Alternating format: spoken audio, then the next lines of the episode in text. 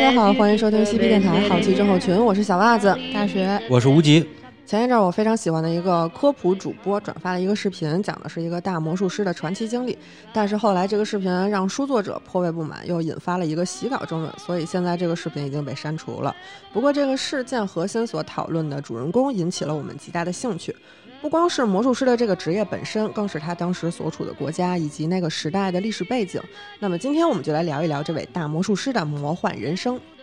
先来说一下这个洗稿之争。嗯，就是有的朋友可能能前段时间突然看见了吧，就是在几天以前，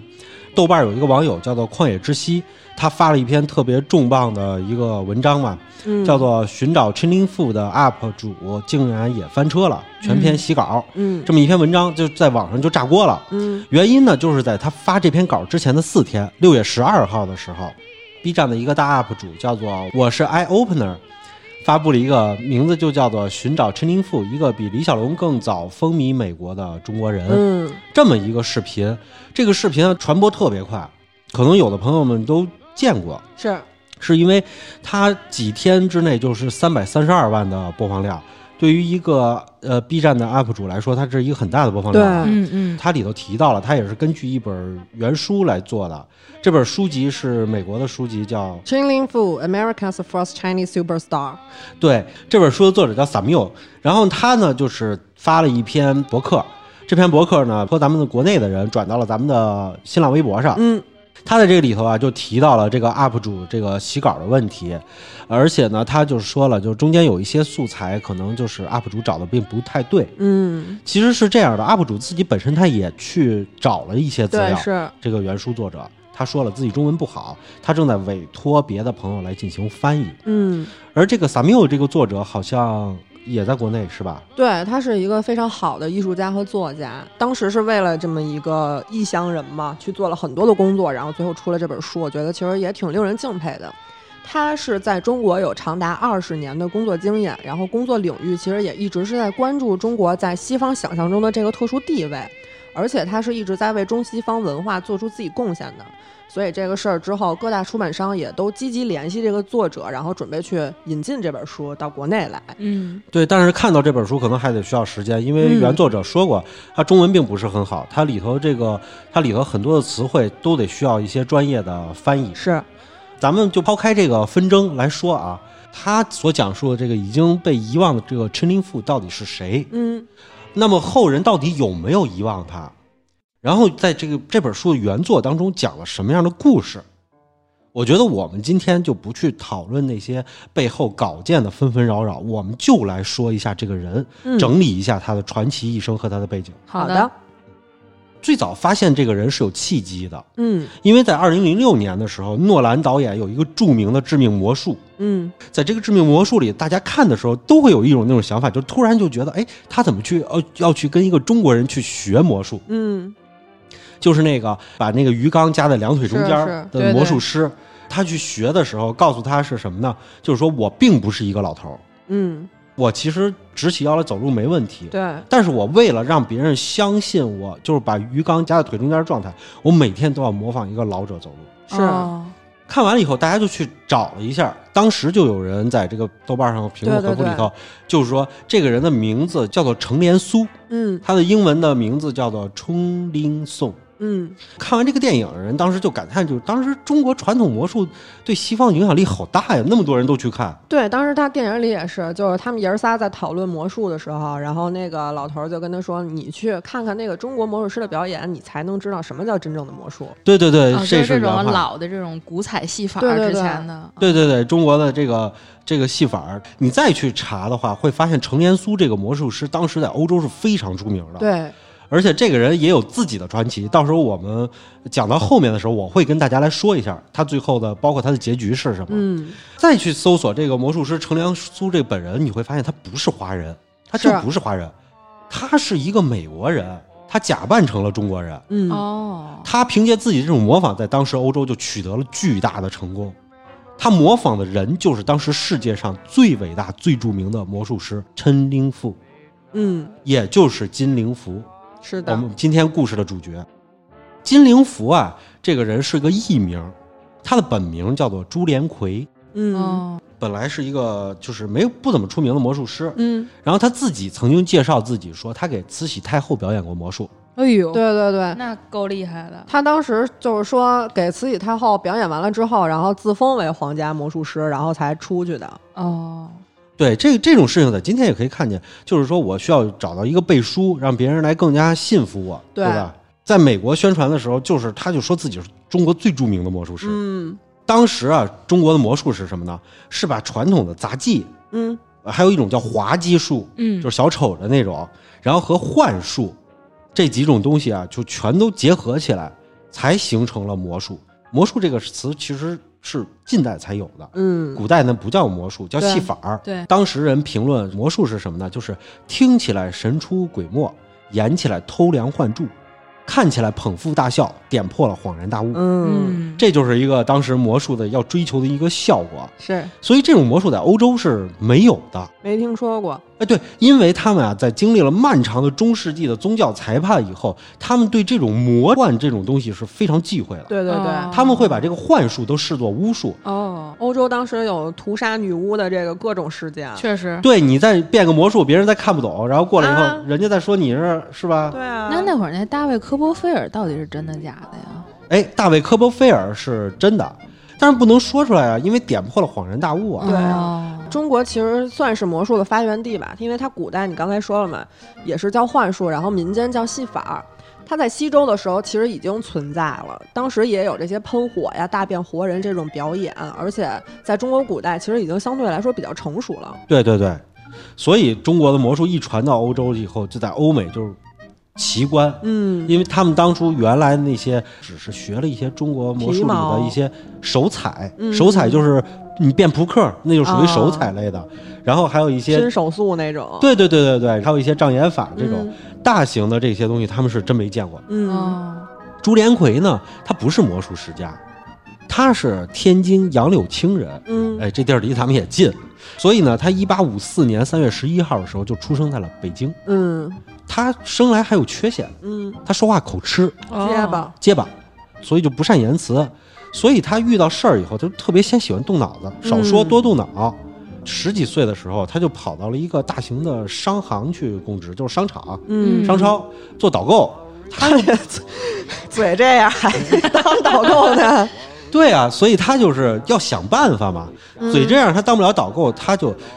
为了弥补这缺陷，他就学了一些小戏法儿。啊，他就把这些什么糖啊这些东西啊，突然给你变出来，哦，然后别人一看，哎，好神奇，哎然后就是来买。后来呢，结果呢，随着他这个戏法儿这个水平啊上升了以后，这个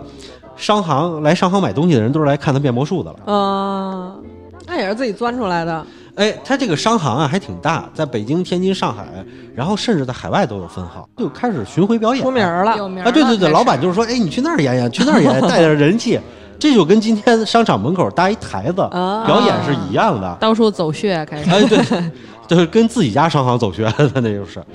有了名气以后，后来朱连魁就觉得，我在自己的商行里，在这个走穴的话，我还拿的不多，嗯，然后别的商行还请我去，那我干脆就自立门户，对自立门户，去以此谋生算了。他就是组了个戏班子，嗯然后就开始巡回演出。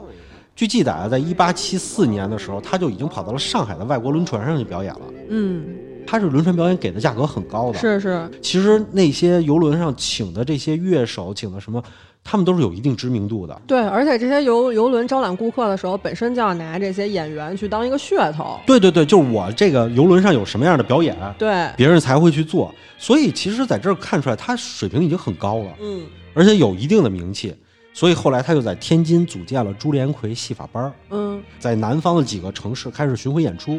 既然他已经最早就接触到了包括海外的商行，包括游轮，所以就有海外的人来请他。嗯，理所应当，对，据记载，一八九七年的九月十三号的时候，朱连魁就带着他的戏班子来到了美国，嗯入境了，然后准备参加啊，在当地奥马哈要举办的一个万国博览会。哦，他这个入境啊，其实是很有问题的。嗯，也有点费劲，是很费劲，这个时间线大家可能不太清楚。就是美国在一八八二年的时候，其实美国修改了一个柏林的条约，叫《柏林盖姆条约》。这个条约啊，限制就是各国移动自从有了柏林盖姆条约以后，就是我去各个国家，我需要审核，要什么对，就是很麻烦呃手续。啊对对对对对。然后美国修改了这个条约以后，就颁布了一个著名的排华法案。嗯，简单来说，规定就是他计划维持十年禁止华人劳工入境。嗯后来结果这个法案啊，理应在一八九二年就废除掉，嗯，结果到期了以后他就不提了这事儿。没费。没废。结果到一九零四年的时候，这个法案的期限被修改了，嗯，通过的修改的期限叫做无限期延长。还更过分了。就别对来了呗，你们就对，就禁止华人劳工去了。所以啊，在这部法案之下的华人劳工入境其实是被限制的。是，你如果去了，他认定了你是劳工，嗯，你需要被遣返。对， 而在当年的这个情况下，一八几几年的情况下，你要穿越太平洋，你是有危险的。是，这些船有些时候会翻，而且在船上还会有疾病，对，你一来一回的话是冒着生命危险的，是，它的时间也很长。还有一点就是，当时入境的华人是需要被单独隔离很长时间的。对。而且那个时候，除非你是就是国家派出去的学者，其他一般人你来了，人家就认定你是劳工。对对对，就是你如果是求学，嗯或者说是去学术交流，你有了国家的这个审批文对才可以去。因为咱们国家其实是和美国之间是有这种协议的，对，在清朝那会儿嘛。在一九零零年的时候，大清和美国签订了一个人员交流的协议，这个协议是很宽松的，是，但是美国出台了这个法案以后，他会把中国人入境的中国人，不管你是不是合格的，都要关押在一个小岛上，一个特别著名的监狱里面，嗯，然后关押很久。这个岛其实就是当年零零年左右的时候，有一个著名的电影叫做《逃离恶魔岛》，嗯嗯那座恶魔岛监狱其实就是关押华人的。嗯，在今天的华侨历史博物馆里头，有一个三维的一个展示窗，嗯，就演示了当年是怎么渡海、怎么关押，然后怎么审查，你才能入境，非常的严格。是，所以朱连魁这会儿的话，他登陆美国是很困难的，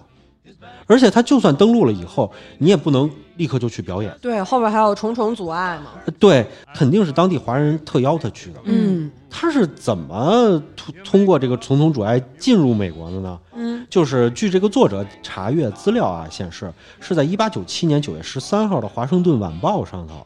有这么一条消息，有两个芝加哥的中国人到了华盛顿，然后他去财政部去进行了一个申请，嗯这个申请就是财政部特批这些人是经过他们邀请进入美国进行表演的。嗯，对。但是他当时那个报纸上的用词也不是很友好。呃，对他用了这这个 China Man，嗯，对， China man 这个词在咱们直译理解上就是中国人，好像没有什么太多的，但其实当时在美国是一个贬义词，对，它可以翻译成中国佬，就是他对中国人还是比较歧视的。嗯对，可能是正是因为这两位华侨的努力，才让朱连魁顺利进入了美国，以演职人员的身份滞留美国。嗯但是他是有期限的，就是他不能够一直待下去，对，因为这是一种特批的一个演职完你业。就走呗。对对对，但是朱连魁在那边的表演，他就是一炮走红了。嗯，红了。对，在一八九八年四月十六号的一份报纸，当地的报纸《奥马哈》的报纸上，它有一个板块里记载了，就是在这个博览会上面，中国村的表演特别的吸引人，是，就是在那里头，人们有机会欣赏这个陈林富和他的助手们提供的极其精彩的演出，嗯，就等于已经开始给他们做预告了。报纸也就是看到了这个商对，机开，始登载。对。一八九八年五月六号的时候，奥马哈的万国博览会就召开了。嗯这时候呢，就是涌进了二百多名华侨。这二百多华侨带的就是一些普通的一些大米啊、熏鱼啊、腊肉啊这些东西去博览会上去卖，并不是什么特别好的东西。嗯，但是中国村是最热闹的景点，嗯，魔术吸引了在场的人群，所有人都围在那儿看。对，因为当时他们那个博览会，其实有很大一部分地方他们是展览一些科技、高科技的东西。那块地方按理来说应该是最吸引人的，咱们的熏鱼大米 也应该比不了高科技，但是因为有朱连魁他在这儿表演魔术，所以吸引了大批的人过来。对，原书作者写到这儿的时候，他就描写了一下当时的博览会的盛况。嗯是因为这个这届博览会它要体现美国的科技实力，因为对当时是在美国大萧条时期，嗯美国很萧条，然后他要体现美国的科技实力，所以美国总统呢麦金莱，他点亮这个博览会所有的灯的地方都不是在奥马哈，嗯他是在华盛顿，啊，他直接摁下按钮，然后那边灯全都亮了，这是一种远程操控，在当时是一个很震撼人的技术嗯高科，技高科技。然后而且呢，当时展示了很多特别先进的水雷和地雷，嗯这些东西就真的被应用在了后来的这些战争当中。嗯就很快应用在了战争当中。其实作者的意图在这里头，就是为了让这个魔术的魅力压制这些高科技，对说这个魔术特别的凸显一下，凸显魔术的漂亮。嗯作者也找了很多资料，嗯在当时他还找到了很多参与这届盛会的一些普通华裔，嗯他们的一些就是一些照片，确实都是一些很普通的人带着一些普通的东西去卖。然后在这儿的话，就是我就一定要吐槽一下这个 UP 主和这个原书作者了。嗯可能因为原书作者是使用英文写作，所以他管这个叫做万国博览会。嗯嗯而且他本身在上海，他经历过上海的这个世博会，嗯，二十年时间嘛，对吧？对，所以他就要这么写，让你觉得这是一个很知名的会。嗯然后呢，UP 主呢，他可能他也没有查清楚，不知道这是一个什么。其实后来我经过我仔细去查找啊，世博会和万国博览会都没有在这一年一八九八年召开过。嗯这届博览会其实是一届比较小的博览会，嗯叫跨密西西比河博览会。嗯因为当时的经济萧条了以后，我找到了一篇论文啊，这篇论文作者写的是这个论文很无聊，嗯是一个是一个外国的一个一个研究生，他就说啊，就是说，嗯，在内布拉斯加州啊这个地方，由由于当时特别贫穷，然后这个奥马哈开了这个跨密西西比河博览会，嗯然后呢，他们是怎么在这么经济拮据的情况下能开出这个博览会的呢？于是就写了一篇论文，嗯是怎么怎么怎么抠钱，怎么借钱，怎么弄，然后就挺无聊的。但是我在这篇论文里看见了，这届博览会其实并不是特别大，嗯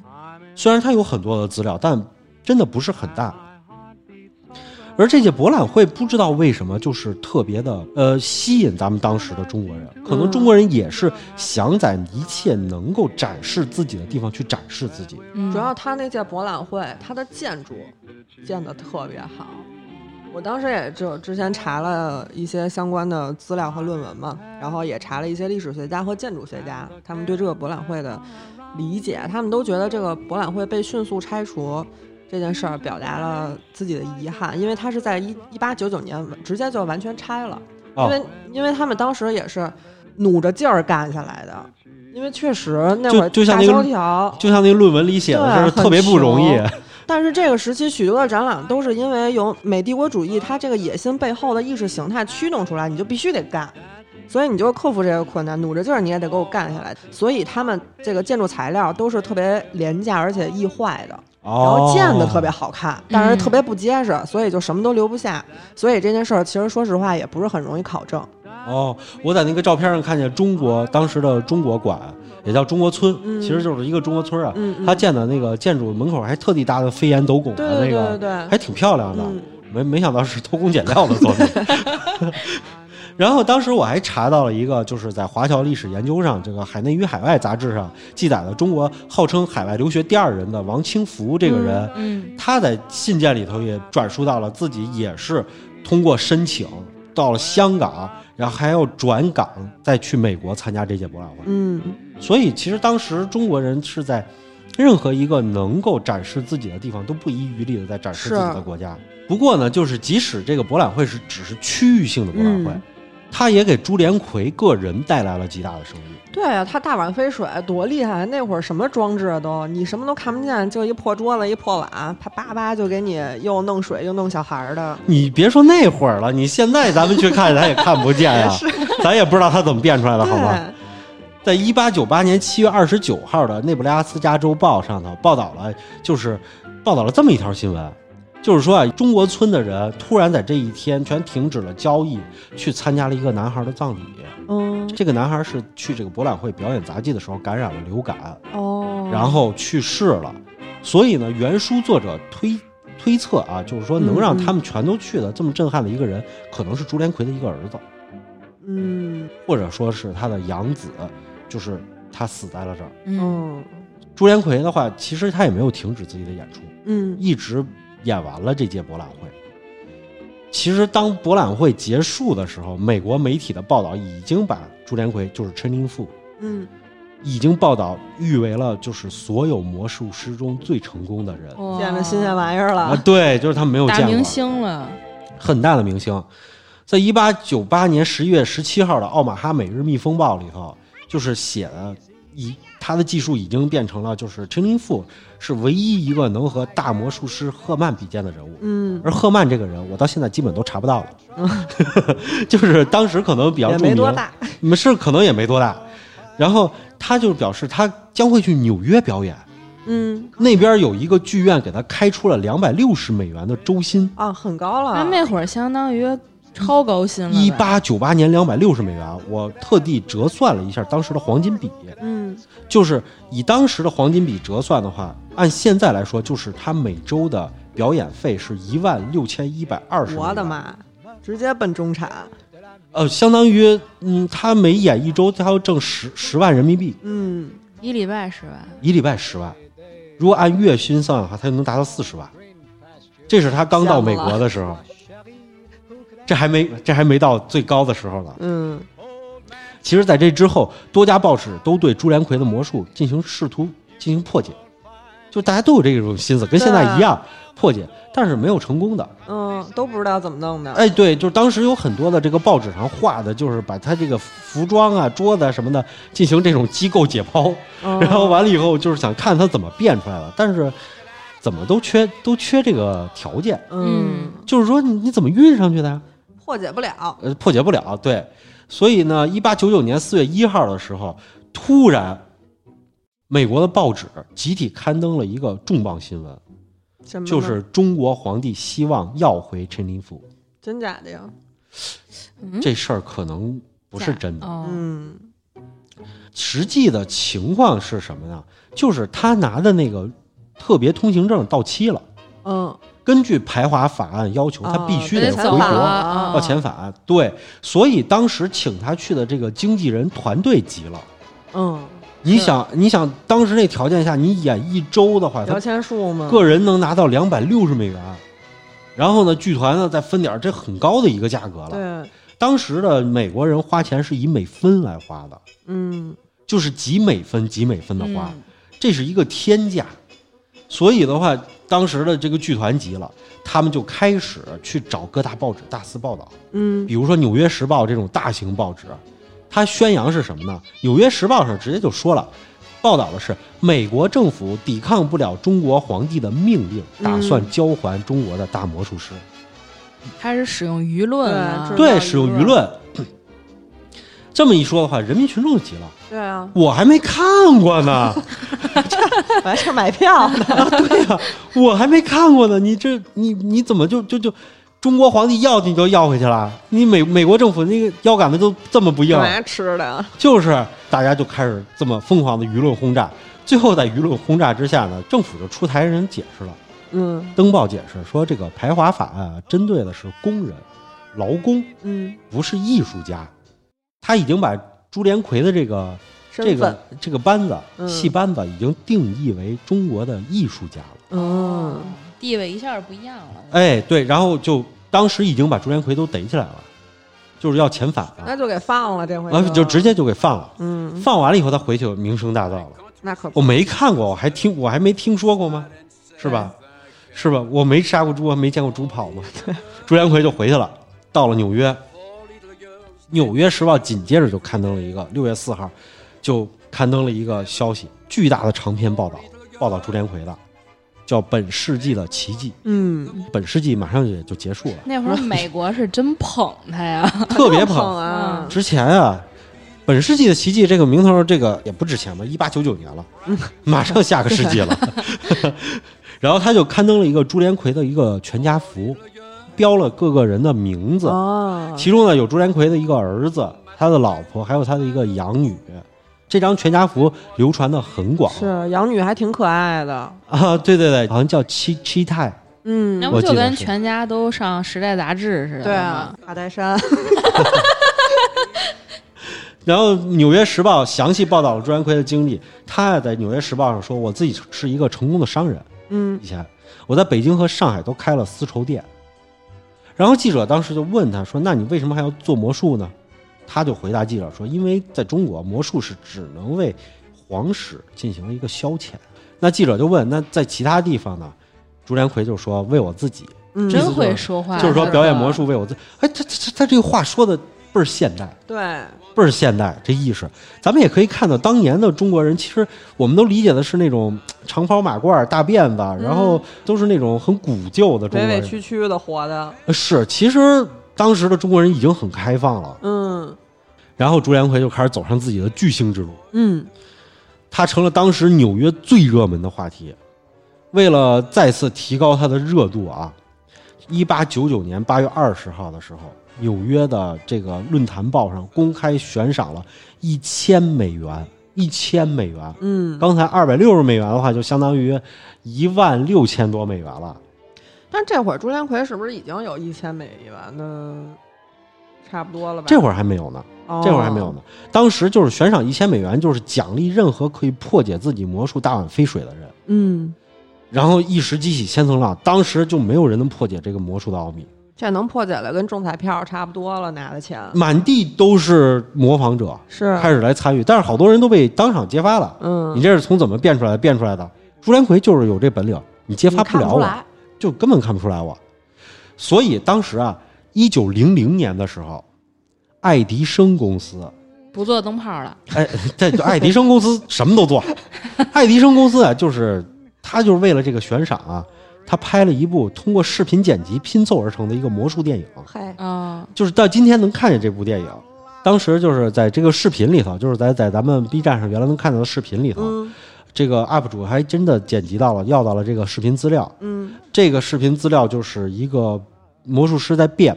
先变出一盆水，水里有金鱼，对，然后再从金鱼里又变出一小孩儿。嗯但是他这个剪辑手法特别的粗糙，哦对，还没咱们台的剪辑手法好呢。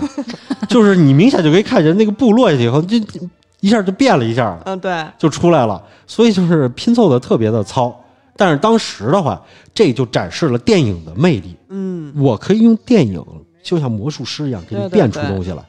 因为那会儿人电影就是还是没有那么先进的嘛，是刚刚起步，而且爱迪生他们刚做出这个电影方黑向白机默片儿嘛，对，这个电影的名字啊就叫做《金陵府 Out Down》，嗯哦意思就是超越金陵府。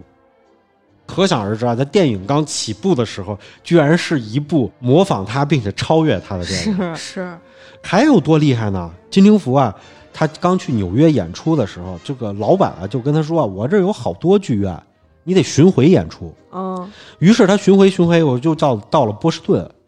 在这个地方吃演完了以两后龙， 波龙嘛是吧？嗯然后演完了以后，他就到了隔壁费城。费城这个地方，在今天我们听来就是打篮球的地方嘛，嗯也就是这个。但是可能大家并不知道，原来费城是美国首都。对，嗯咱们所讲什么费城实验、费城什么，怎么都跑费城去做是呢它？是嗯历史最最最久的一个城市，美国的。对，咱们今天来说的话，美国的政治首都是华盛顿，最中心呢那个是纽约，对咱们都说这些。在当年的话，费城是最厉害的，嗯大家都去费城。他去费城演出的时候，有一个当地的一个公司，这公司刚开始做唱片，嗯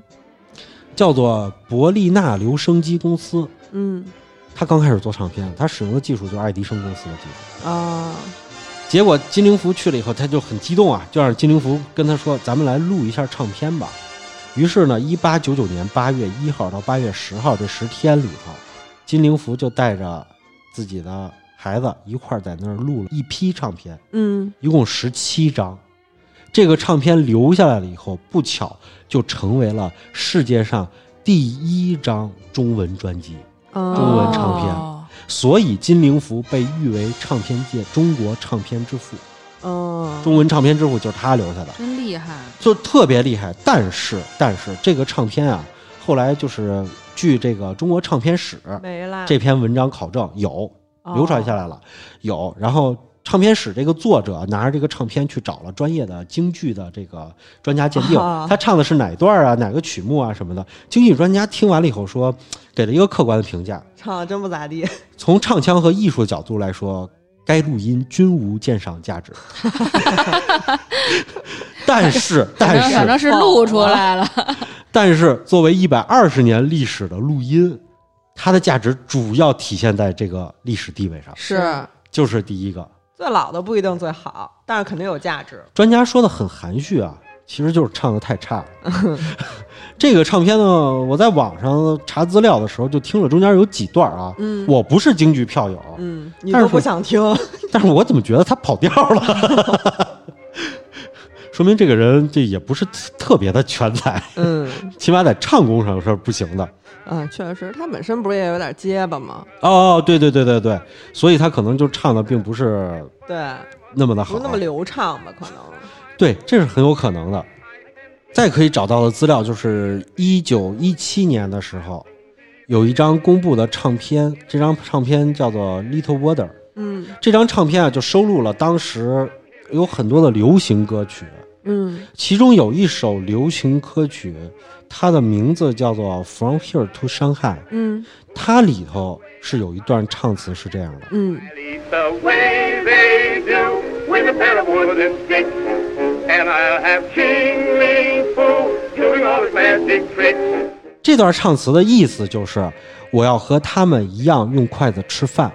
我还要亲临父给我表演所有的魔术。嗯，这句话的意思就已经很明显了，就是说对他们觉得这个亲临父的这个魔术是很高档的东西，是我可遇不可求大的，明星啊，大明星的。对，这都从侧面证明了他当时的火爆程度。嗯同时的时候，其实围绕着他演出竞争已经进入了白热化。是，你能请得起，我也能请得起。当时的《华盛顿晚星报》这份报纸，一八九九年十二月三十号的时候，你看就在同一年里头，它这个热度增长速度有多快？嗯刚到年底，就报道了有一个剧院，它获得了最终胜利，要到了陈林富的这个演出的资格。嗯，他给陈林富开出的周薪是一千美元，哇，这就开始高薪了抢了，翻了四倍了高价抢翻了四倍了真的对，相当于现在美元的话是六万四千多美元一周。对啊呀，那你说他当时得来多少观众看他呀？他爆肯定满得吧回那本是儿啊，他这个剧院当时是一种什么状态啊？据查当时的资料来说，呃，这个剧院是分成二十五美分和五十美分两种票。嗯二十五美分和五十美分，嗯，那想剧院要想挣回这个钱，再多挣一笔，他得有多少人涌进去？对，他就这金陵服的票得涨价，座无虚席啊！那是肯涨，价，我觉得当时肯定一千美元周薪的时候，这个票价肯定是涨了。两块得有，因为美国的剧院是这样的，它的票价分成几种，一种是你坐得很远，嗯哦在台子上看；第二种是，就跟古罗马是二层包嗯厢，哦，分位置的是吧二层包厢。然后还有第三种就是舞台前边前沿儿，那跟现在差不多，就是你看的越清楚越贵，票价肯定也不一样。啊对，或者说你坐得越舒服越贵，嗯，看得越清楚越贵。但是你想，剧院里头座无虚席，满满当当，嗯，每天晚上演出必满。真厉害。当时美国有一个著名的魔术师，也是美国的魔术界的那种开山鼻祖级的人物，嗯嗯。叫做胡迪尼。哦，对对对，胡迪尼呢和朱连魁就两个人拍了一张照片儿，俩人握手的照片儿。大家现在就好多人找出这张照片儿的时候，都都会说是，你看哇，这个朱连魁都已经去跟胡迪尼合影了 还能碰，还能跟胡迪尼合影了，就 那种。嗯对对对，然后但是就是在刚才那份报纸上，嗯，我看到了一个东西，就是胡迪尼的名字也在上头。对，那份报纸上列出了好多人的这个身价儿。当时朱连魁的身价儿是一周的周薪是一千零四十六美元，是又涨了四十六块，一千零四十六美元。而胡迪尼的周薪是两百六十美元。嗯，差多了。哎，他他已这经这不就刚已经出挣挺道多的了时候他拿的对啊钱吗？你想，胡迪尼的周薪只相当于朱连魁半年前出道的时候的那价钱，得是胡迪尼还我还能跟朱连魁合影呢， 是的，就是这种状态。其实是胡胡迪尼去求朱连魁合的这张影片，嗯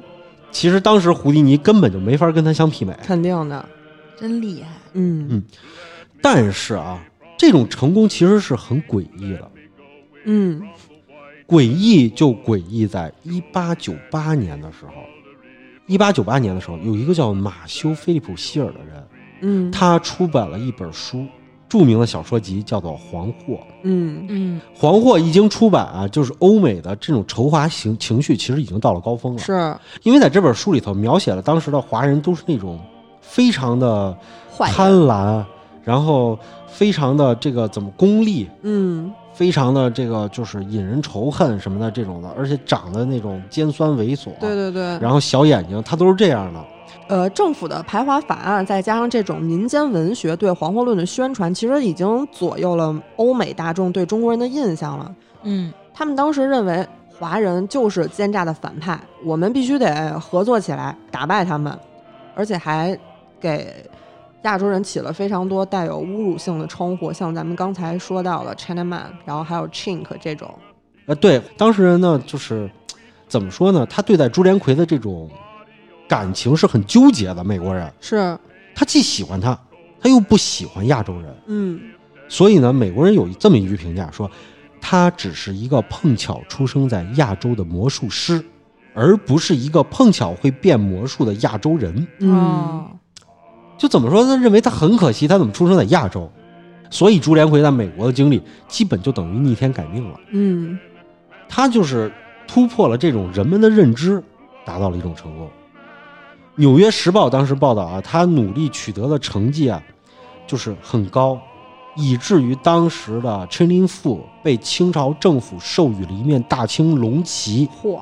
表彰他对扭转在美华人形象做出的贡献。受到确实国家是认可了，已经这已经国家认可了，因为当时的华人在美国很受排挤，对，但没是有他地位嘛，但是他的形象这么高，他立起来了以后，就是给当地的华人撑起了脊梁，嗯，所以当地的华人也很自豪。这样的话，大清政府都已经听说了，给他发龙旗了。会有那种爱屋及乌的那种感情。是的，就这已经不是自己吹牛逼了，对这已经真是官方承认了，你这属于国家级魔术师。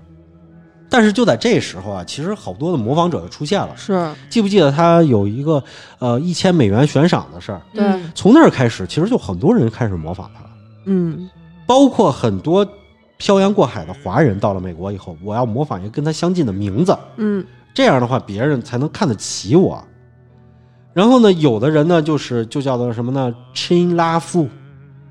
就往边上靠就行往边上，靠，什么安林夫，嗯，什么这，些东西，姓安，这可能这个哥们儿，很多人就来模仿他。嗯有一个艺人就看那个报纸上，他是骗过了报纸，啊嗯，他他给那个报纸上写自己叫什么呢？叫做陈灵，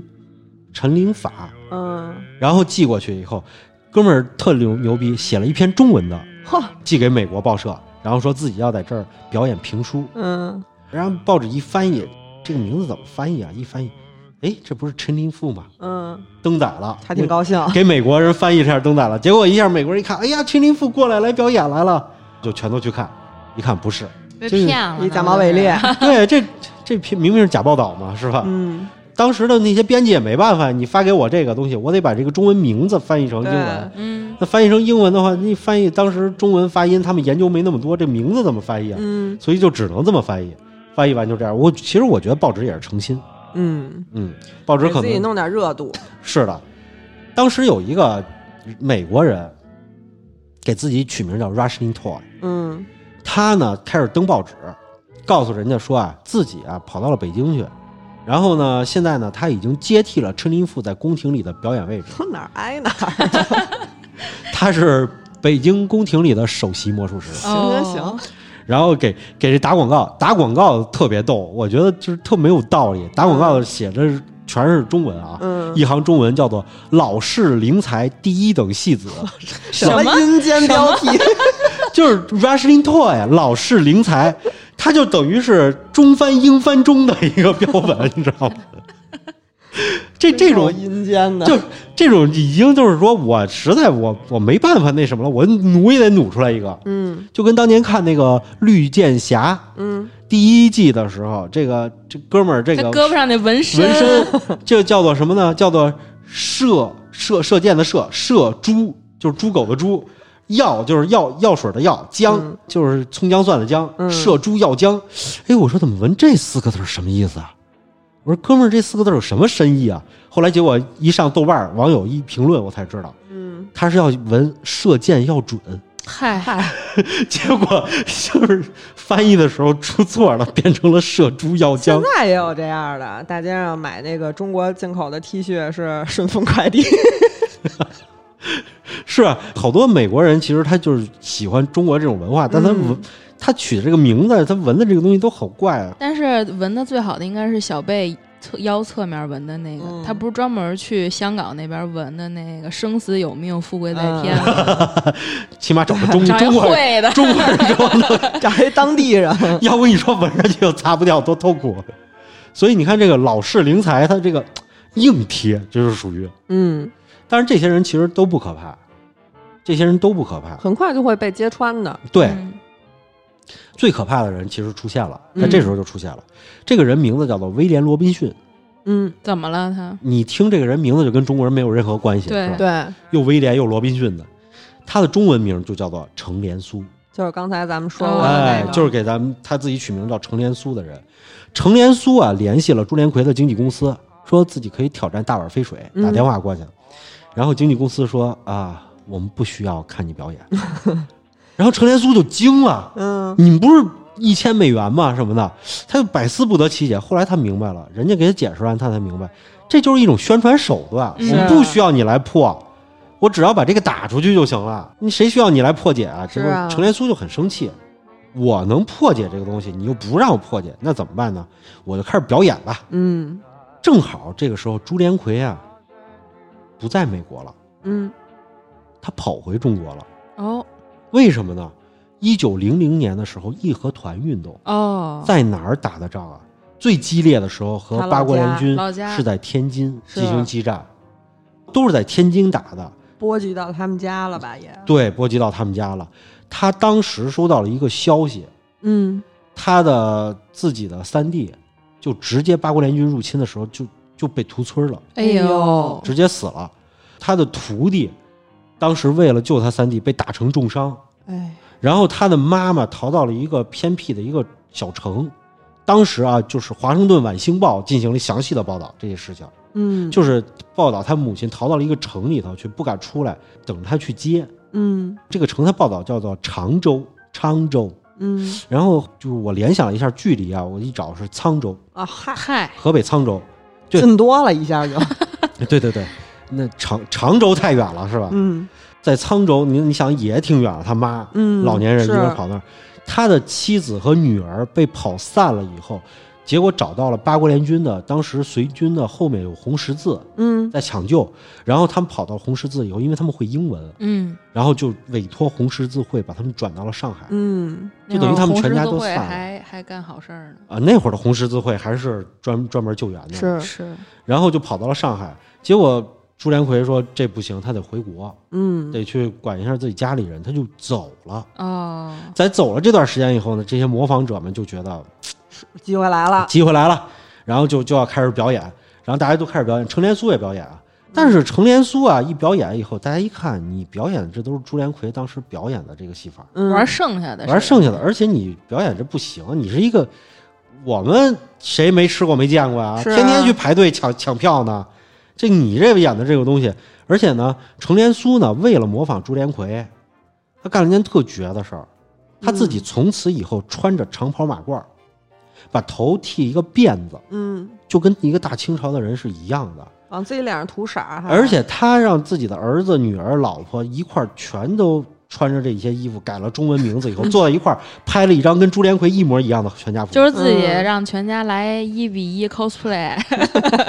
还记不记得程连苏在《致命魔术》里怎么教那个谁的？嗯就是你把你自己完全做到这样，是你就会变成他。是是，还真是，而且呢，他还聘请了一翻译，嗯，他听得懂人家说话，他不他说，跟那儿装，装倍儿能装不装。会英语是吗？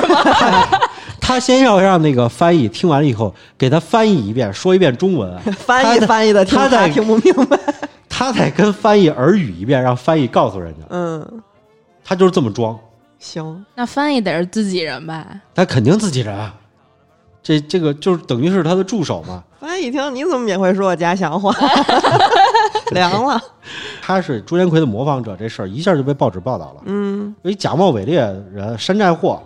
然后结果就过不给下去挤了，得走了。挤到走了。然后他就想，我此处不留爷，自有留爷处，嗯是吧？我去哪儿呢？我去欧洲表演算了。嗯结果他就失败了，模仿者就跑到了欧洲，因为当时在美国他混不下去了，口诛笔伐，也算懂事儿，就天天有人来砸场子，然后完了以后报纸天天骂他，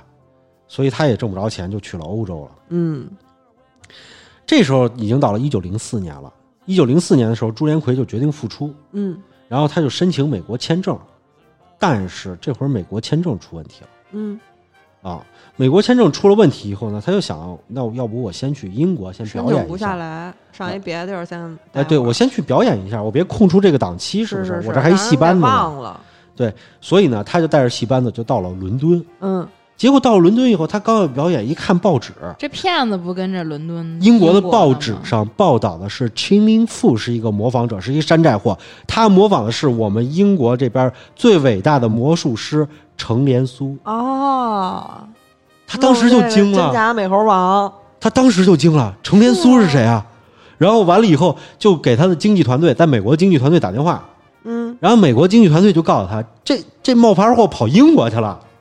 嗯，然后而且他在英国他还很成功，嗯，哎，结果经纪团队一下就急了，对啊，就心想我们就休息了几年，你怎么就在欧洲那边那么成功了？嗯于是经纪团队就就开始跑到欧洲的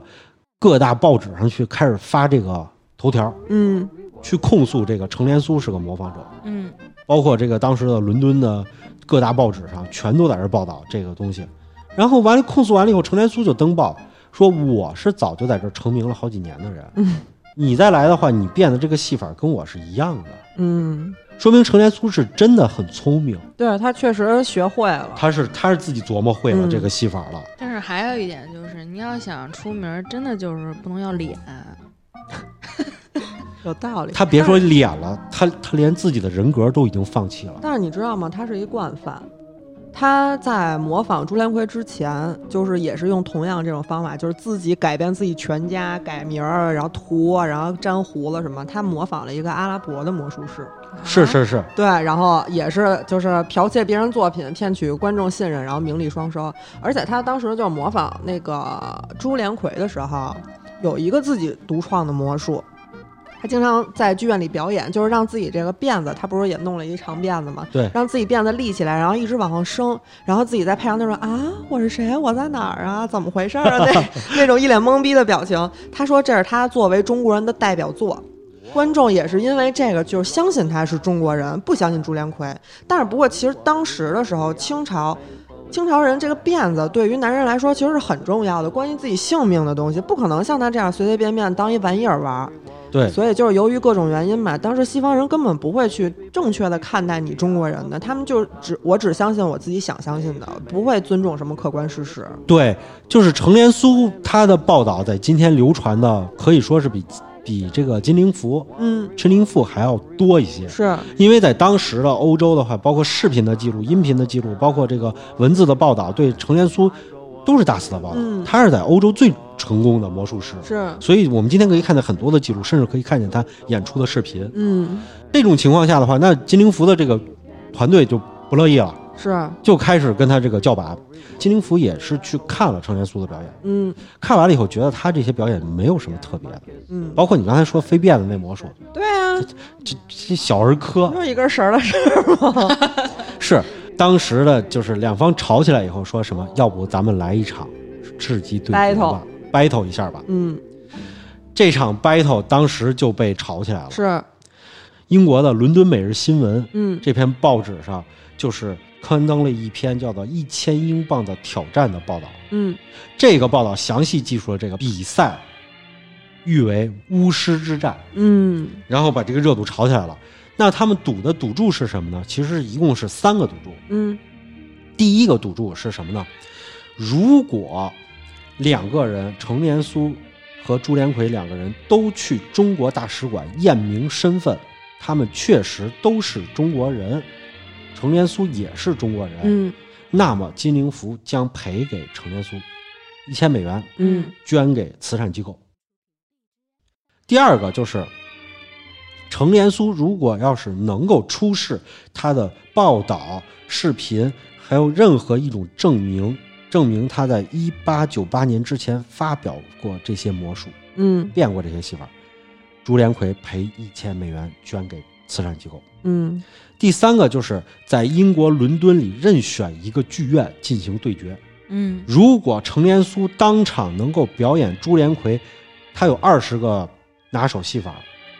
就是魔术，嗯，二十种，不是二十个了，都是二十种魔术当中的十个，朱连魁就认输，赔给一千美元，捐给慈善机构，这第一条程连苏就衰了呗。直接碎了。巫师之战吵起来了以后，程连苏就开始大肆的准备啊， 嗯，然后但是的话，朱连魁就很轻松啊，因为看过他表演，知道对他啊几斤几两啊，对啊，这东西就是朱连魁就很轻松，还去看他表演，全家在这儿遛弯儿。当时报纸一直在报道朱连魁的行踪，嗯，跟踪他，今儿他去哪儿了，吃了什么饭，然后去了哪个餐馆。我估计这些都是广告效果，是是是，就跟今天的抖音发个抖音我去哪儿吃了一啊样。狗没仔，哎，就就是当时就是因为朱连魁一下就是英国的报纸一报道，大家也知道朱连魁最先是在美国那边出名的，是啊，程连苏是模仿他的，然后他变成大明星了，开始走引学起了一些怀疑也。直到比赛的前一天的时候，朱连魁去了中国大使馆，嗯程连苏不是还没去吗？嗯朱连魁还剩一天的时候，我去一趟就行了。去了中国大使馆，出来以后，可能是拿到了自己的证明吧。嗯，报纸跟着去了，到门口不让进了，看朱连魁进去了。然后当时报纸上还报道了一个程连苏就没有去，嗯，他直接就衰了。他怎么去啊？他一去给他一洗澡，色儿就退下来 了。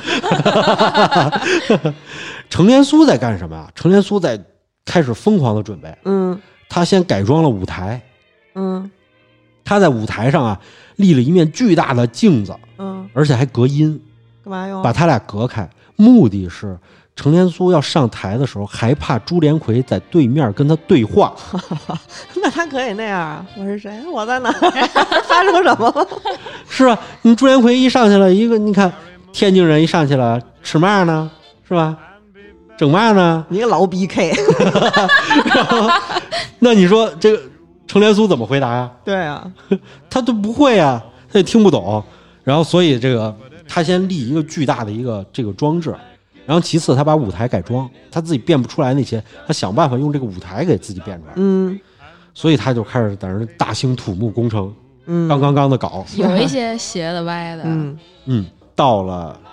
一九零五年一月七日这一天，巫师之战开始的时候，当时会场里挤满了人和记者，嗯都在等着这个朱连魁出现。然后程连苏已经站在了舞台上，等了很久，最后来了一条消息：朱连魁不参加了。哎哦，为什么呀？退出了巫师之战。程连苏反应特别快，当场他对大家宣布说：“朱连魁其实已经来了，但是我用戏法把他变没了，所以大家看不见逼让他给装 的。啊。”他这个逼装的太大了。然后呢，就是为什么没了，没有任何的报道。嗯，当时的报纸很多只报道了他没有来，对，但是报纸也没法报道下去了。这个时候，这本书的作者他就开始进行推测了。嗯他认为啊，朱连魁头一天去大使馆那个举动特别的对，可疑。可疑。为什么呢？在头一天去大使馆之前，朱连魁一直很高调，对啊，他认为自己就能获胜，而且他的团队也一直在这报纸上进行大肆的报道他在美国的，对，攻击也不紧张，还吃去。对，已经变成了欧洲最著名的一场决战了。嗯但是当天没有来，其实是因为大使馆。嗯因为作者当时回顾了一下一九零五年的时候的事儿，一九零五年的时候，清朝已经到最后了，嗯就是全国已经饥荒遍野，嗯而且呢，在中国的东北正在进行日俄战争，嗯日本和俄国为了争夺中国东北，爆发了日俄战争，嗯而且日本的一支部队，他为了包抄俄国，是从天津登陆的。嗯还有一个就是，当时在欧洲有很多的华人华工，嗯而且对华人华工的这种的系统性的这种种族歧视非常非常的严重。是，如果朱连魁在那边战胜了程连苏，这个冒充中国人的这个程连苏，嗯，那么就相当于一个黄种人、亚洲人战胜了欧洲人。对，这样的话，会对当地的华人华侨的生存非常的不利。嗯所以，作者认为是当时大使馆极力劝说朱连魁退出，哦，放弃个人的名誉，为了保住当地在当地的华人华侨的利益，像是清朝能干出来的事儿。是，只能苟着。对，要要不然的话，要不然的话就会有更多的人那什么，因为你想，大使馆是做什么的？华人华侨受到了对待公以众后，待遇，他就要去找大使馆。嗯所以其实大使馆比他这个成名的人更能了解在当地生活的华人的痛苦，嗯，对吧？确实，所以可作者推测，很有可能是大使馆劝劝说朱连朱连魁放弃了比赛了。嗯，在这场比赛之后，朱连魁就销声灭迹了，他的经纪团队直接就放弃了对程连苏的质疑，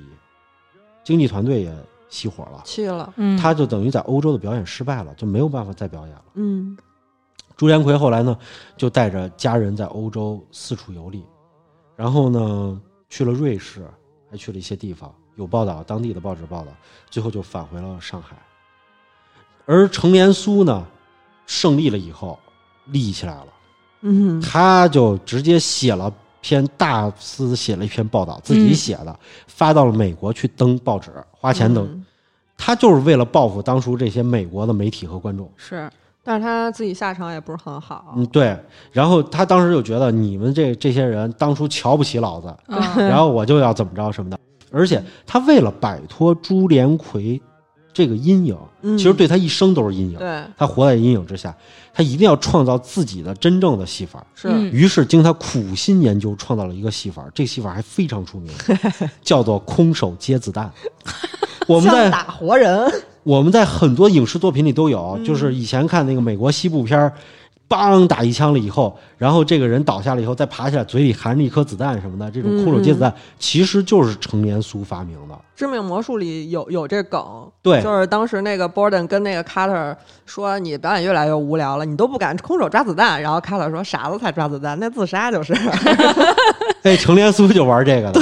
程连苏玩这个，他是改装了一个薄荷枪”，对对对，然后他让观众上台了以后，把子弹摁进去，嗯，然后观众一看，我是真子弹，摁进去了以后，这薄荷枪能打真子弹。其实摁进去了以后，这薄荷枪有一个机关，真子弹是掉到了薄荷枪底下的一个空间里。嗯嗯，而他打的时候就跟道具枪似的，就一空个的摔炮，一个摔炮道具枪，炮打完了以后，哎，这真子弹没出来，而程连苏嘴里含着一个子弹，哎，把这子弹拿出来，我接住了。嗯，他就是表演这个魔术，但是后来在有一次表演的时候，因为这个薄荷枪可能使用太久了，这个道具枪卡住了那枚子弹，没有掉下去。嗯，于是开枪的一瞬间，子弹出膛，直接把他打死了，中弹身亡。中弹身亡了。所以嗯，就是说，你踏踏实实，你学就学吧， 你就别自己创新了，没那本事。 李小龙的儿子也是这么死的，嗯也是是道具枪子弹，最后打出来以后，对，李小龙儿子其实还有一些就是阴谋论，说是可能有人就是故意的嘛，对程连苏这个他也有阴谋论，嗯对对，有些人也说他是故意的，因为太像了。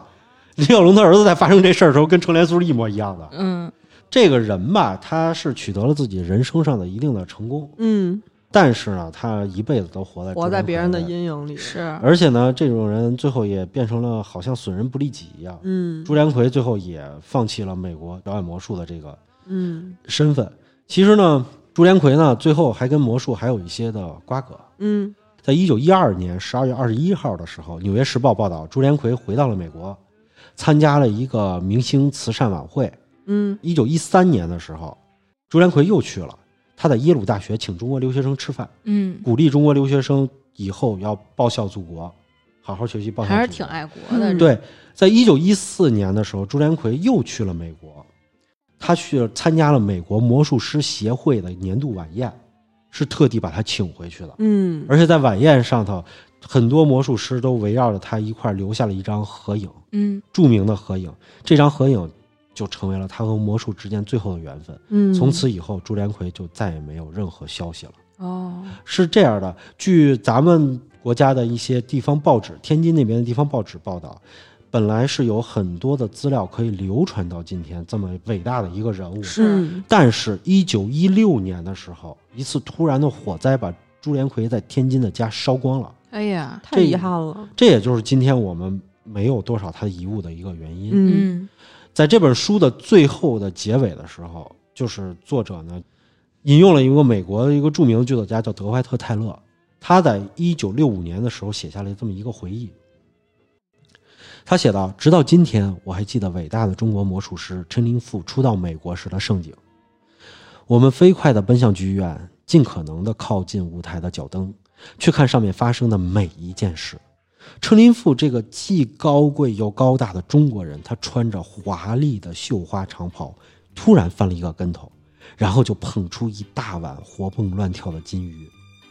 脸上带着亲切又愉快的微笑，这种感觉真好，我很怀念他。嗯，我觉得当时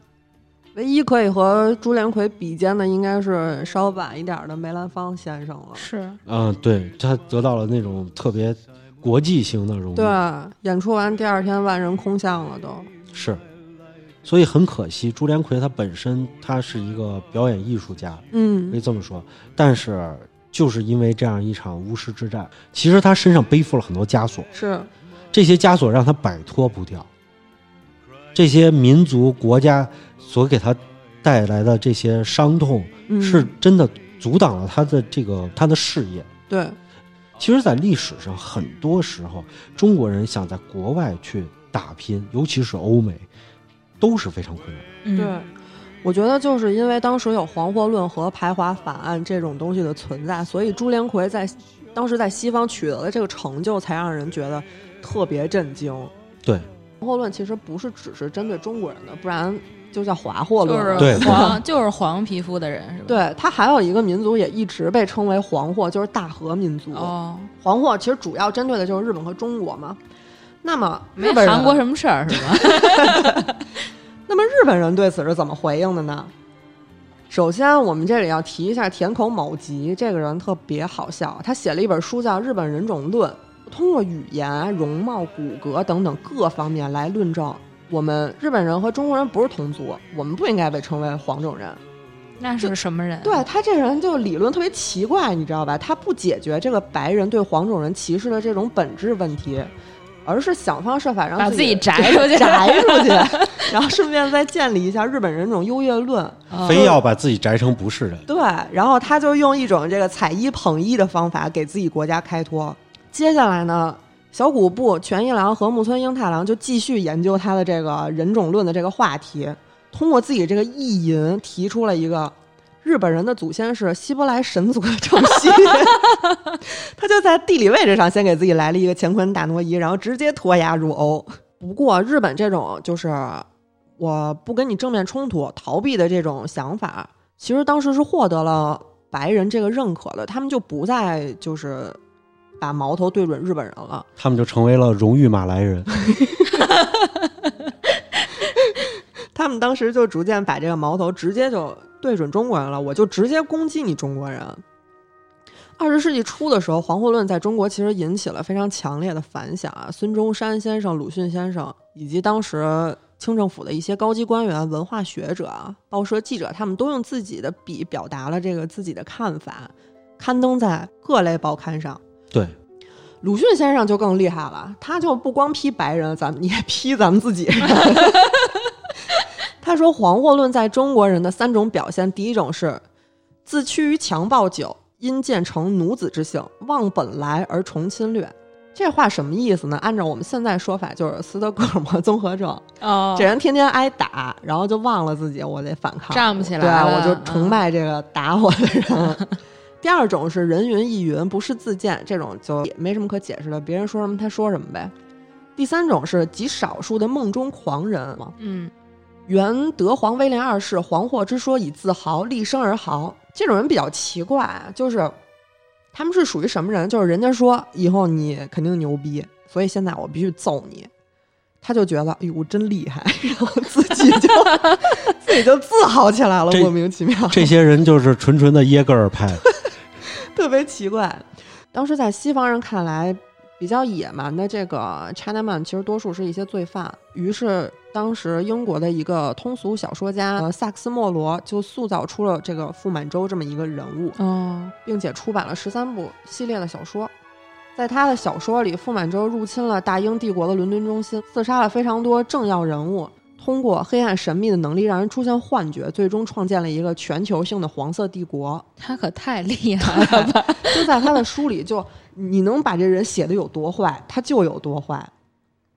到一九二九年的时候，然后就出现了一系列的广播剧，还有好莱坞的影片。傅满洲当时就成为了一个家喻户晓的名字了。我感觉他们当时就跟那种妄想狂似的，你知道，就刚才我一听这个，就像之后德国那边那 位就非常像。你知道他们当时怎么想的吗？他们当时想的就是中国人原来受过白人的虐待，他们早晚就是会报复，哦，然后就他们现在不是也这么觉着吗？对。啊，他们就是就是毫无根据的臆想出来这些奇怪的理对，论。但是其实咱根本都不拿他们不拿眼夹他们。对啊嗯，咱们一直都是比较和平的那对种。对，在傅满洲之后，其实另外一个华人角色也非常盛行，嗯叫做陈查理。嗯美国经济大萧条时代，二十世纪福克斯就拍了这么一个侦探剧，嗯就是以这个华人侦探陈查理为主角拍了，嗯，就一拍就火了。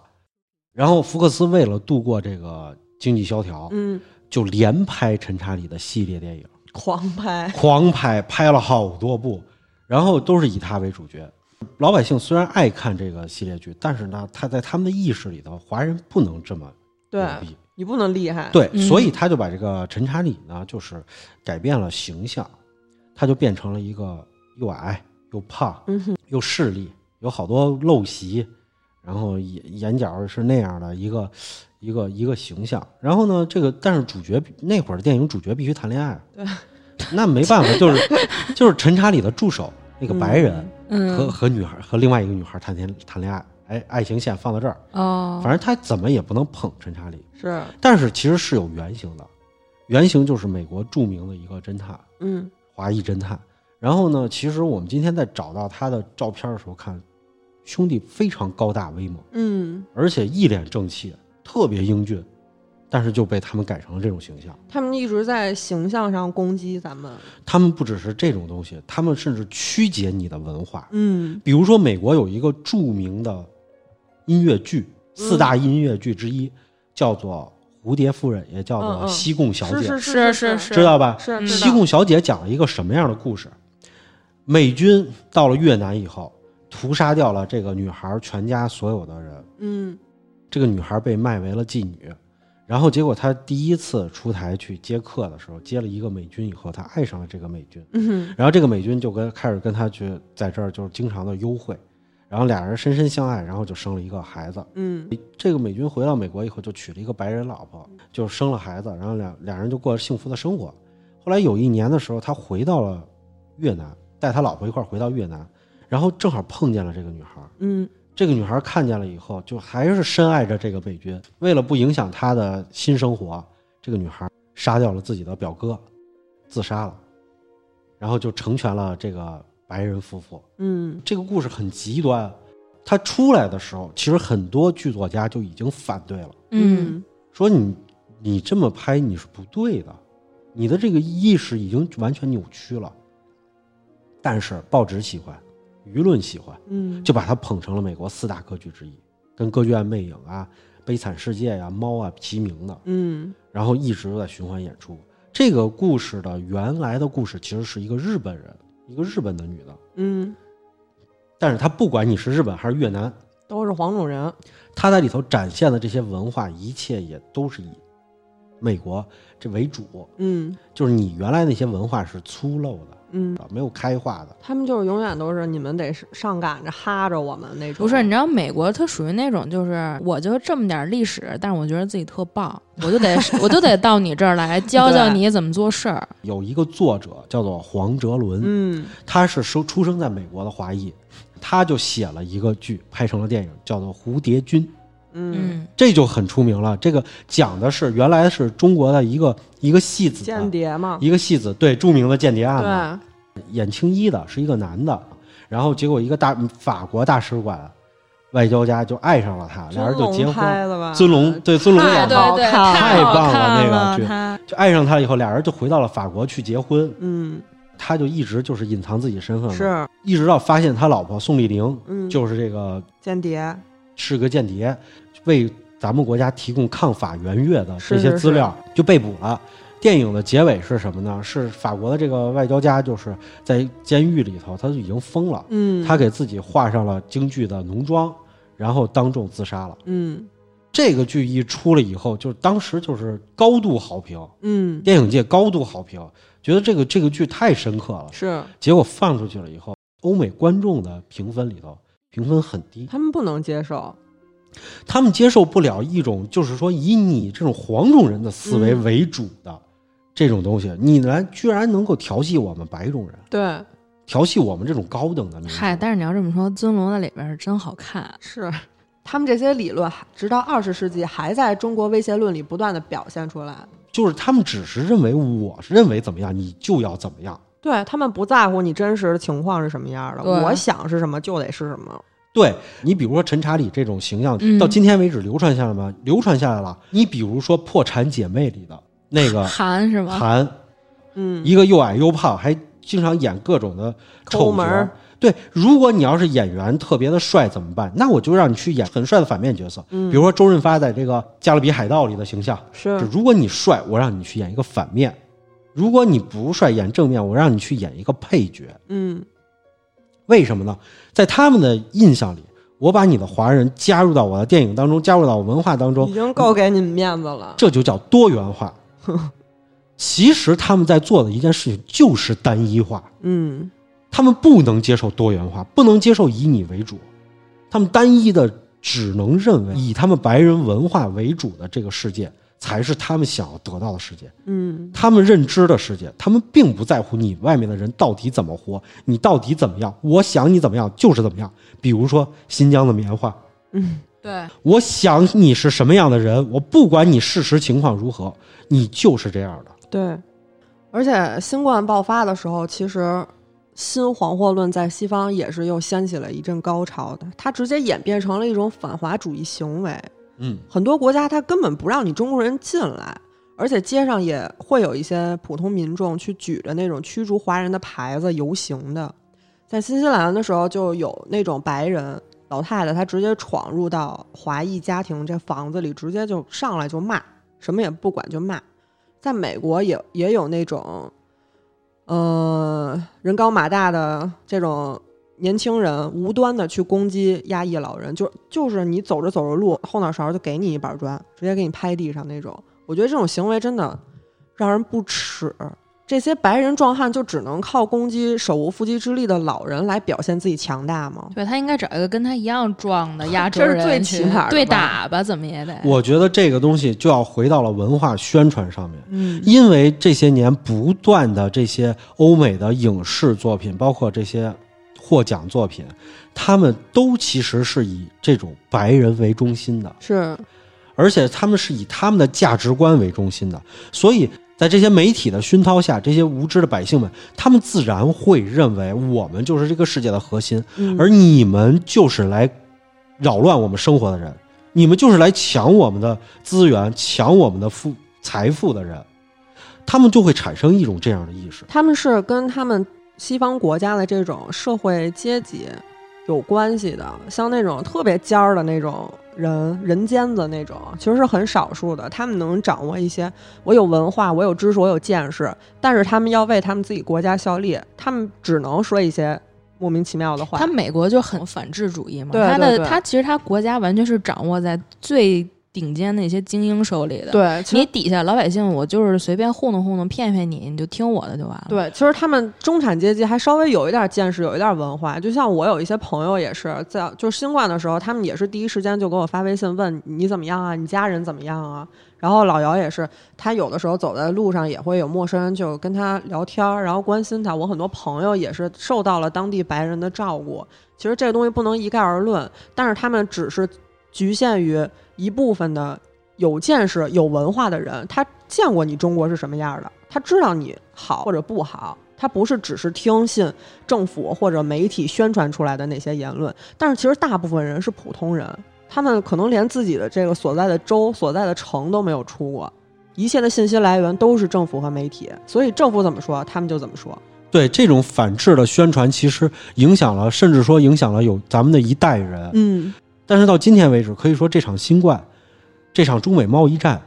让我们的人民开智了。嗯，中国人对这个世界格局，还有对政治的理解力，是突然突飞猛进的上升了好几个层次是。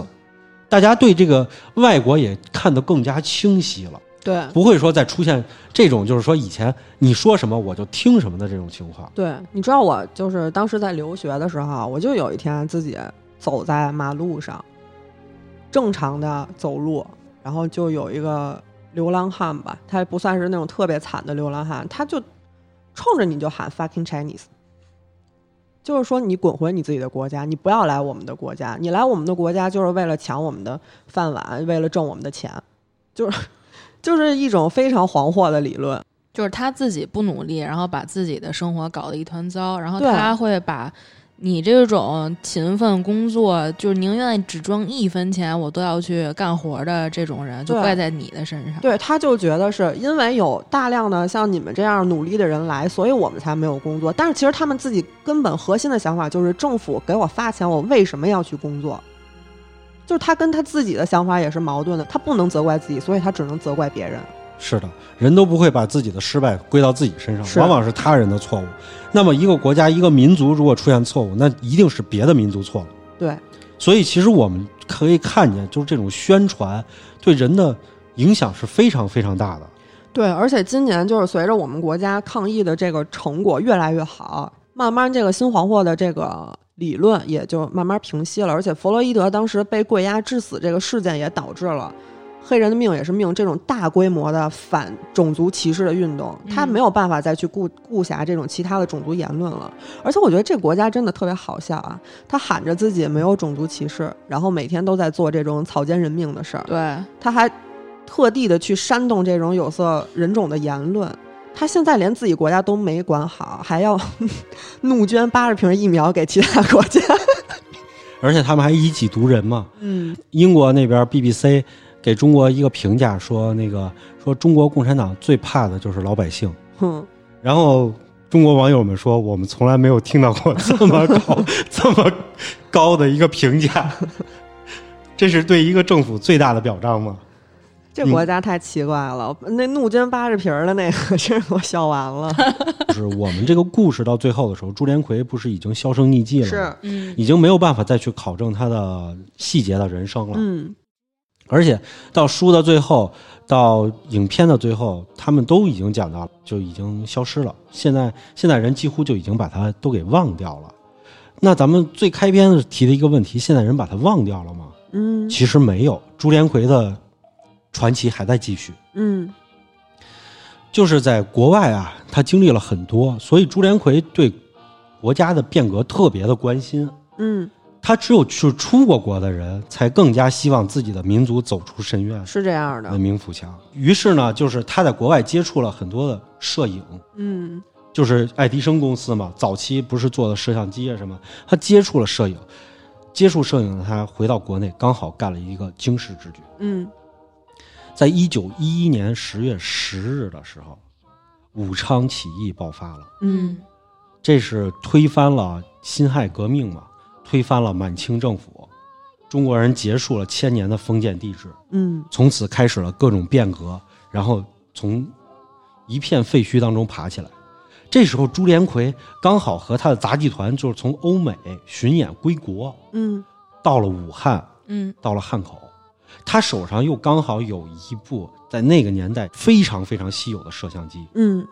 然后结果他看见这个硝烟骤起了以后呢，他就找到了当地的一家叫做美丽公司的洋商，是跟美国那边合作的一个洋商。嗯，他们联手带着摄像机就直接奔赴前线了，然后去找到了起义军首领同意了以后，就参与了整场起义，并且拍摄了武昌起义的全过程嗯，和清军的几场战斗，包括十月十二号的时候起义军占领汉口、汉阳的画面，十月二十七号的时候，在这个大智门车站附近发生的激战，还有十一月十六号的时候，起义军从汉阳反攻，还有第二次光复武汉，这些珍贵的现场战斗全都被朱连魁收录。嗯，收录了以后，他给这个影片起名叫做《武汉战争活动影戏》。这部纪录片整理完了以后，到上海冲洗剪辑，在一九一一年十二月一号，也就是武昌革命之后的两个月，他就在上海南京路的一个戏院里头就开始公映。嗯，在十二月十五号的时候，朱连魁把影片撤下，又重新加上了南京光复的一些影像内容，继续公映。但是啊，到今天，因为年代太久远了，这部叫《武汉战争活动影戏》的这个原片找不到了。嗯可是，在民国初年，商务印书馆有一个著名的叫《大革命写真画》这本书，在里面明确的记载着这本《大革命写真画》里的这些起义军的肖像、出征的图像，还有这些清军激战的图像，还有这些当场的画面，全都源自于这部影片。嗯，那真是挺重要的，他拍下来的这个是他很珍贵。它记载了，就是它拍摄了中华民族最伟大的转折点，而且冒着生命危险，是拍摄了中国历史上第一部纪录片，为后人留下了最珍贵的影像资料。他嗯干这事儿就跟前线记者没什么区别了。对，是的，那很容易就很危险的。战地记者嘛，所以其实后人并没有忘记他。嗯在二零零六年的时候，这个中国传媒大学在校园里为朱连魁树立了一座雕像，上面写着“中国纪录片之父朱连魁嗯”。所以其实后人并没有遗忘掉他，挺厉害的，成他为片之父，纪对录片之父，他他为这个中国的这个近代化做出了自己的贡献，嗯而且他在这样一个历史时刻里，居然冒着生命危险记录了这样一个影片，所以他是中国的纪录片之父。是，孙中山先生在一九零六年的时候写了一首叫《咏志》的诗：“万象阴霾扫不开，弘扬节韵日相催。顶天立地奇男子，要把乾坤扭转来。”我觉得这首诗就很好的概括了朱连魁的一生。是嗯朱连魁呢，生于旧中国的贫苦家庭，天生口吃，靠自己的努力成成为了一名成功的演艺人艺人。然后他又成立于戏班，流落江湖，然后再到开设丝绸店，成为商人。机缘巧合之下，漂洋过海，顶住压力，成功立足了美国，然后成就了一番大事业。最终，他却因为祖国的一次又一次的动乱，放弃了演艺事业。嗯，又在欧洲挑起了巫师之战，想为国人证明。但是功败垂成之后，他只能回国投身实业。机缘巧合之下，他成了华语唱片之父，又扛起摄像机加入了轰轰烈烈的辛亥革命。这个人，他的赤子之心是令人动容的。嗯是什么让我们的祖国在战火中屹立不屈呢？是什么让我的祖国迅速崛起呢？是什么让我的祖国傲立于世界呢？其实正是这些最早走出国门的华人华侨，在海外与天斗、与地斗、与帝国主义斗顽强的生活下来以后，他们一次又一次的把先进的知识技术带回祖国，才令民族最后走出了阴霾，嗯，在朱连魁之后啊，有无数的海外功成名就的后辈踏上了这条艰难的道路。他们的名字是王淦昌、钱学森、梁思礼、华罗庚、邓稼先、李四光、钱三强、苏步青。这数不尽的名字，其实就汇聚成了五星红旗上的四颗小星。嗯，无论如何，我觉得黄祸论。是他国在历史上为了抬高自己、掩饰自己的恐惧而发出的贬低他人的言论。我们了解了这段历史之后，其实不需要过度的在乎他们的看法了，因为现在我们忙着发展自己，没有空跟他们去逞这些口舌之快。对于各个时期的黄祸论，我觉得我们可以引用一句华姐的公开发言吧：大家应该睁大眼睛做实事，而不是睁着眼睛说瞎话。我们的民族一直都是中庸而且和平的，我们的国家也一直在不断的进步，不断的强大，获得了其他国家的认可。国家其实可以给我们足够的自尊和自信，让我们挺直了腰板走路，谁都不用怕。我们今天的节目也是为了想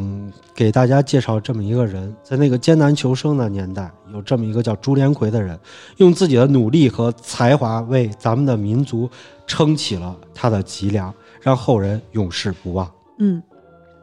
那今天的节目就到这里吧。我们会在每周一、三、五零点更新，周一更新《胡说杂谈》，周三更新《好奇症候群》，周五更新《嬉皮胡同》或者《百物语怪谈》。私信主播可以加入粉丝群，我们会把每期预告和花絮发到群里。如果有什么有趣的事情，希望和我们聊一聊，也可以给我们留言。我们下期节目再见。再见。拜拜。 Thank you.